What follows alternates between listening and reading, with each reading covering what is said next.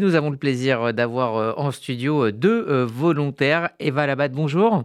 Vous avez 18 ans, vous avez été ambassadrice au lycée de la mémoire du camp de Gurs en partenariat avec le mémorial de la Shoah à Paris. Vous êtes lauréate du concours national de la résistance et de la déportation et vous avez voulu vous engager, vous êtes engagé en vous rapprochant de l'action jeunesse du FSJU. Donc vous êtes actuellement au service civique et à côté de vous, il y a Léo Rodgol. Bonjour Léo. Bonjour. Vous avez 16 ans. Vous aussi, vous êtes en service euh, civique au, au, Fonds social juif euh, unifié. Euh, pourquoi l'un et l'autre, vous avez décidé de vous engager donc dans ce service civique dont on, parle tant?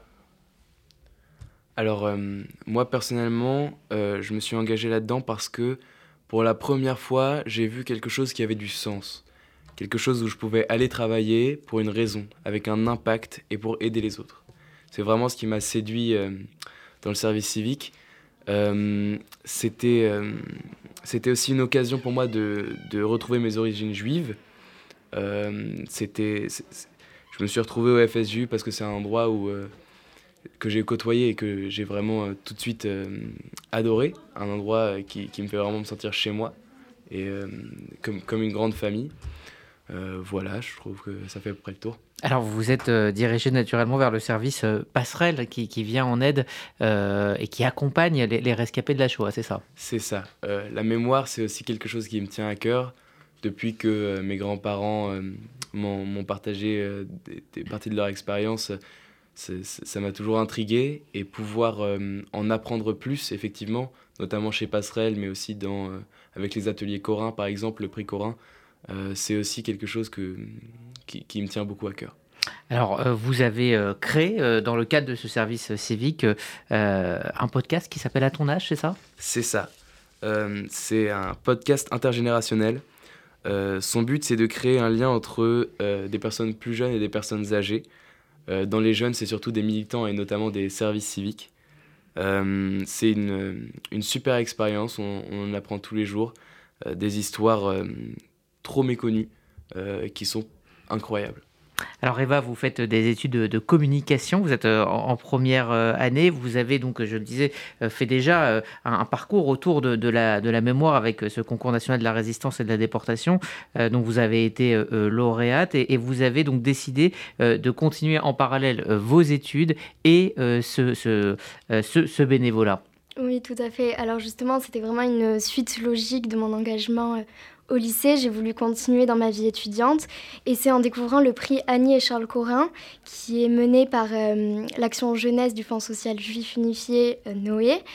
Euh, c'est un prix qui récompense des travaux des, des, travaux pédagogiques autour de la Shoah pour inciter les jeunes à transmettre la mémoire.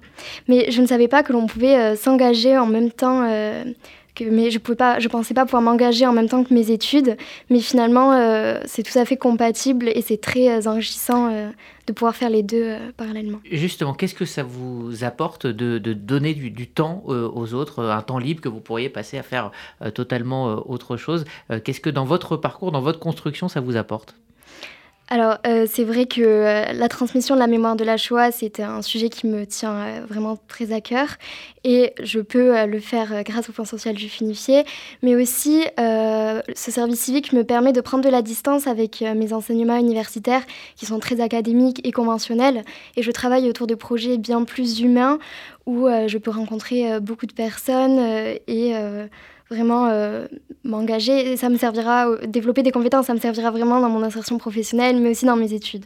Il y a effectivement un, projet. Euh, euh, est-ce que un projet plus, plus global Est-ce que Léo, vous, vous, imaginez votre vie maintenant sans cet engagement, sans bénévolat, même après après vos études? Est-ce que ça, ça, ça quelque part intégré votre mode de vie? C'est absolument ça. Je me vois pas continuer, d'ailleurs probablement aussi tard que je le puisse, jusqu'à la fin de ma vie, continuer sans bénévolat, c'est vraiment une expérience qui est tellement enrichissante et euh, qui, qui, permet d'avoir un, une autre dimension, de voir une autre dimension dans la vie. C'est vraiment quelque chose que je trouve incroyable et, euh, et bien sûr, je, je détesterais euh, devoir m'arrêter. Bon, merci euh, à tous les deux d'être venus nous, nous parler de, cette expérience. Juste un, dernier mot, euh, euh, Eva, cette, cette rencontre qui a été organisée à quelques mètres d'ici, à l'espace Rachi, ça a été un moment fort autour de, Ginette Kolinka. C'était ce, dimanche, c'est ça? Oui, ce dimanche, c'est ça. Donc, nous avons eu le plaisir d'accueillir Ginette Kolinka dans le cadre des ateliers Annie et Charles Corin pour l'enseignement de l'histoire de la Shoah, qui sont des ateliers prévu pour euh, faire vivre le prix euh, Agnès Charles Corin tout au long de l'année.